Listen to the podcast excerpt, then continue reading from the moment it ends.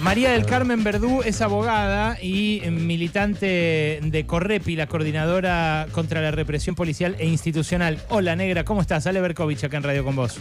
¿Qué decís, Ale? ¿Cómo te va? Bien, muy bien. Eh, quiero eh, tu consejo para los que vayan a marchar mañana. Mañana hay organizaciones sociales, pero también sindicatos eh, que convocan y hay alguna gente que obviamente está con miedo de lo que promete hacer el gobierno, eh, que es reprimir, pero también identificar, eh, también detener, eh, también impedir que pisen la calzada de la calle. ¿Qué recomendaciones generales haces vos para este contexto, una marcha como la de mañana? Primera cuestión fundamental e importante, tener ese miedo porque precisamente es lo que te permite tomar precauciones.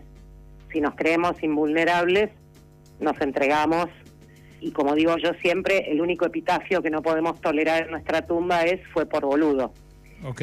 Entonces, eh, primero y principal, no nos movamos en soledad, vayamos en grupo, tratemos de identificar si no pertenecemos a ninguna estructura orgánica de algún ámbito en particular, la organización que nos caiga más simpática, con la que mayor confianza tengamos para integrarnos a su columna y de esa manera tener la protección del colectivo todo el mundo antes de salir tiene que informar que está participando de la movilización para que alguien que no esté en la marcha tenga sus datos, cosa de que si después falta se le pueda ubicar sin tener que estar buscando a Pichulo o Moncho o Totita, sino con nombre, domicilio, datos concretos.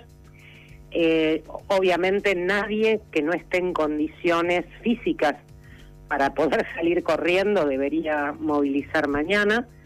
Eh, evitemos llevar mochilas, bolsos grandes, llevar ropa cómoda, zapatos adecuados, el celular y la sube con cargas, por supuesto el DNI, eh, y hacer caso a las indicaciones de seguridad que nos den las personas responsables de cada una de las columnas en las que movilicemos. ¿Qué cosas de las eh, que puede llegar a querer hacer la policía son ilegales y uno lo puede decir en el momento? Digo, más allá de que después le partan un palazo por la cabeza, ¿no? Claro, el problema es que, eh, esto lo tenemos bien claro, legal es lo que quienes hacen las normas legales te dicen que es legal. Hmm. Esta resolución 943 de, del Ministerio de Seguridad que se publicó en el boletín oficial el 14 de diciembre, desde el punto de vista formal, es perfectamente legal. Otra cuestión es que sea ilegítima, injusta, contraria a todo el sistema normativo interno de la Argentina e incluso al sistema internacional, a esas normas y reglas que surgen de tratados internacionales que hemos suscrito y que tienen incluso una validez por encima de la propia Constitución por mandato constitucional. Pero todo eso lo podemos protestar después. Claro en el momento, imagínate el policía que viene cargando contra vos y momentito, Convención Americana de Derechos Humanos, derecho a la protesta, no va a andar. No, no, por eso digo, pero de repente eh, que, no sé, que te quieran meter en una misma celda que con gente de otro género. Eh, que... Sí, eso sucede todo el tiempo en situaciones incluso que no tienen que ver con protesta o conflicto social, lo mismo que mezclar personas menores de edad con mayores de edad, personas que no están acusadas de cometer un delito porque son víctimas de algunas de las muchas facultades de la Fuerza de Seguridad para detener personas arbitrariamente, averiguación de antecedentes, detenciones para identificar, arrestos preventivos en materia contravencional con personas que sí están acusadas de cometer un delito o con intervención judicial o fiscal. Vos fíjate que las últimas muertes de personas en lugares de detención, en comisarías, que todos recordamos, todas recordamos, Dayana Bregú en La Prida, Alejandro Martínez en San Clemente del Tuyú, Florencia Magalí Morales en San Luis, no estaban acusadas de un delito. Claro. Estaban presas por situaciones absolutamente discrecionales de mero corte policial, contravenciones, averiguación de antecedentes, que la Argentina está condenada por la Corte Interamericana de Derechos Humanos a eliminar desde septiembre de 2003 hay, sentencia en el caso Bulacio. Hay un, eh, hay un anticipo que hizo ayer en La Nación Más eh, Patricia Bullrich, eh, que es respecto de la identificación de los manifestantes. quiero, quiero compartirlo con vos. Está, está también en la resolución, en la 943 cuando mandata a las fuerzas de seguridad a tomar imágenes con cualquier tipo de dispositivo y de cualquier manera, o sea, incluso, a través de la infiltración, como tantas veces hemos denunciado, quiero, quiero, eh, para poder identificar personas, organizaciones, vehículos, etcétera, y con eso hacer un registro en el Ministerio de Seguridad. Esperemos un segundito, Eso se llama lista negra. Esperemos un segundito que quiero que lo escuchemos de boca de ella y tengo el audio. Eh, eh, un segundito. Por favor. Que sepan que las vamos a identificar, porque vamos a tener cámaras, vamos a tener drones, vamos a tener distintas formas de identificarlas. Detenerla no significa que deje de cobrar el, solo por detenerla, no va a, dejar, va a dejar de cobrar el plan. Puede ser que se le identifique y también lo va a dejar de cobrar. Bueno, esto me imagino que también es ilegal hacerlo así de modo sumarísimo, eh, pero ¿qué recomendás hacer frente a esto? Porque hay quien podría decir, bueno, no sé, yo soy empleado de un organismo público y después van a usar esto como excusa para rajarme.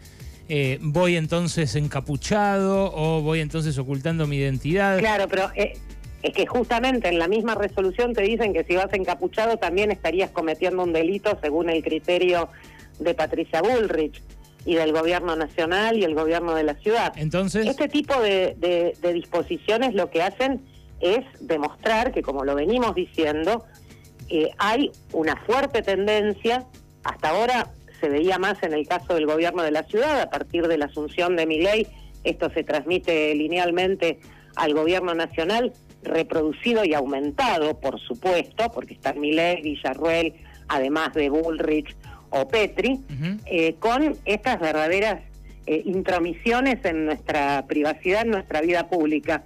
En la ciudad de Buenos Aires hay un sistema de reconocimiento facial que impuso en su momento la reta y que también el gobierno nacional de Macri intentó utilizar y utilizó durante un tiempo, recordarás aquel programa Ofensores de, Trenes en las estaciones donde se hacía uso de este sistema, que han motivado, por ejemplo, el recurso de amparo interpuesto por ODIA, el Observatorio de Derecho Informático Argentino, en el que Correp y el CELS y otras organizaciones nos hemos presentado como amicus curia, que tiene una medida cautelar prohibiendo la utilización del sistema por dos razones. Primero, porque está programado de forma tal que tiende a la estigmatización y entonces criminaliza por la pinta que tenés y no por lo que hayas hecho, lo que figura en los registros, pero además por la enorme cantidad de falsos positivos durante el tiempo que se utilizó, y esto está acreditado en este expediente que tramita en el juzgado de la doctora Liberatori